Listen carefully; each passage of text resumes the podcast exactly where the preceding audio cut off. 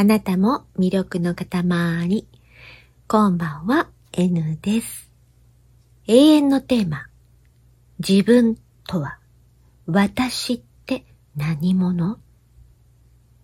だと、N は思うんですけども、今日はそのことについて、ちょっと思うことがありまして、それをまたつらつらとお話ししていけたらなと思います。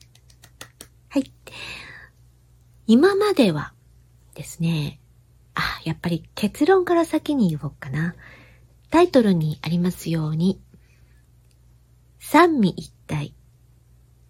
自分はこの三つの要素で構成されているって思ったんです。このっていうのは、まず体ですね。そして、その次に心。そして、思考。思考ですね。思う。考える。ね。はい。で、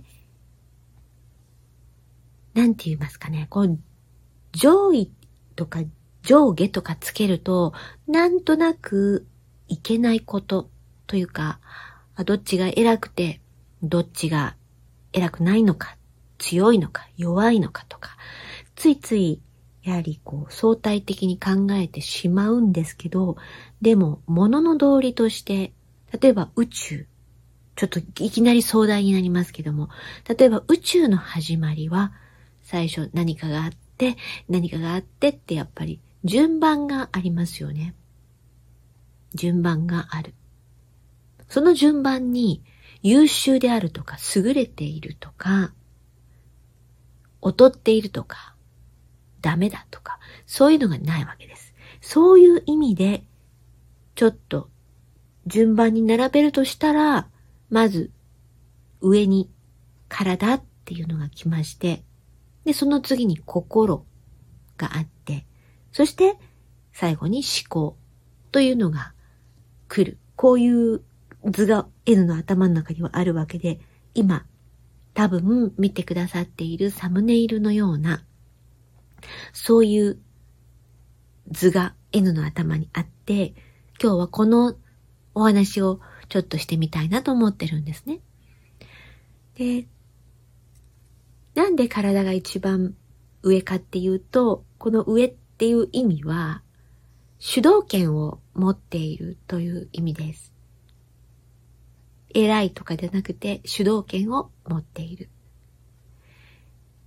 そして、その下に心が来ているのは、まあ、この体あっての心だと思うんですね。で、この体と心は割と、割と太いパイプでつながっている。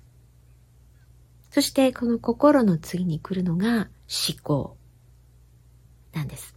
で、この思考と心は、えー、っと、一応パイプで繋がってますし、思考と体とも繋がっているんです。つまり、この思考っていうのは、この三つの存在の中で一番自由に動けるんですよね。動けるっていうか、この並びを自由自在に周りを飛び交うことができるんです。まるで衛星のように体と心の周りを縦横無尽に動いている。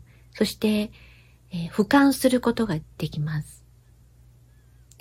体と心の関係とか、もしくはこの三位一体の一つの存在を俯瞰して見ることができる。それが思考だと思うんですね。だからこういう並びになっているし、こういう図にしています。そしてさっき言ったようにこの私っていう N っていうこの三位一体の一つの存在の主導権は体が持っている。で、なぜかっていうと、生まれて覚えていない時から、赤ちゃんの時から、もしくはお母さんのお腹の中にいた時から、体っていうのはちょっとずつ作られていって、もうスタート地点ですよね、それが。長きにわたって一番始まりも、そして終わりも、体が基本になっているし、生きている間のいろんなことは、この思考が結構いろいろと考えたり、プランを立てたりするんですけども、最終的には、もう終わりだよっていうのは体なんですね。もう終わりに、終わりだよって言って宣言できるのは体です。だから主導権を持っているって思うんですね。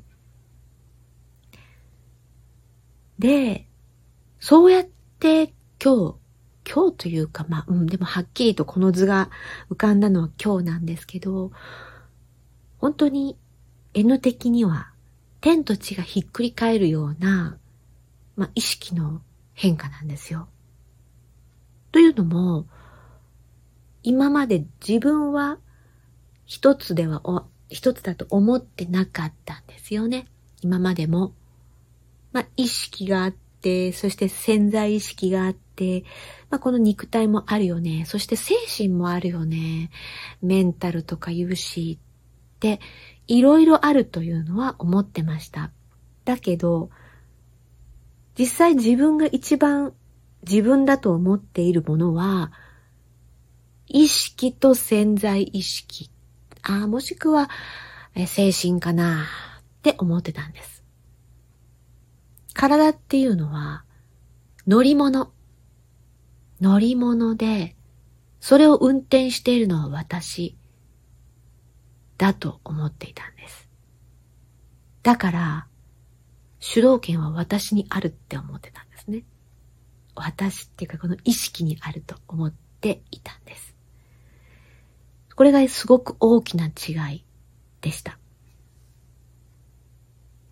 で、このように思うと、この体が主導権があって、心があって、思考があって、そして思考だけが結構自由に俯瞰してみることができるっていうシステムというかいう構図を考えたら、なんかね、結構いろんな自分の今抱えている問題であるとか、うまくいかないこととか、の、そのわけが、ちょっと分かってきたんですね。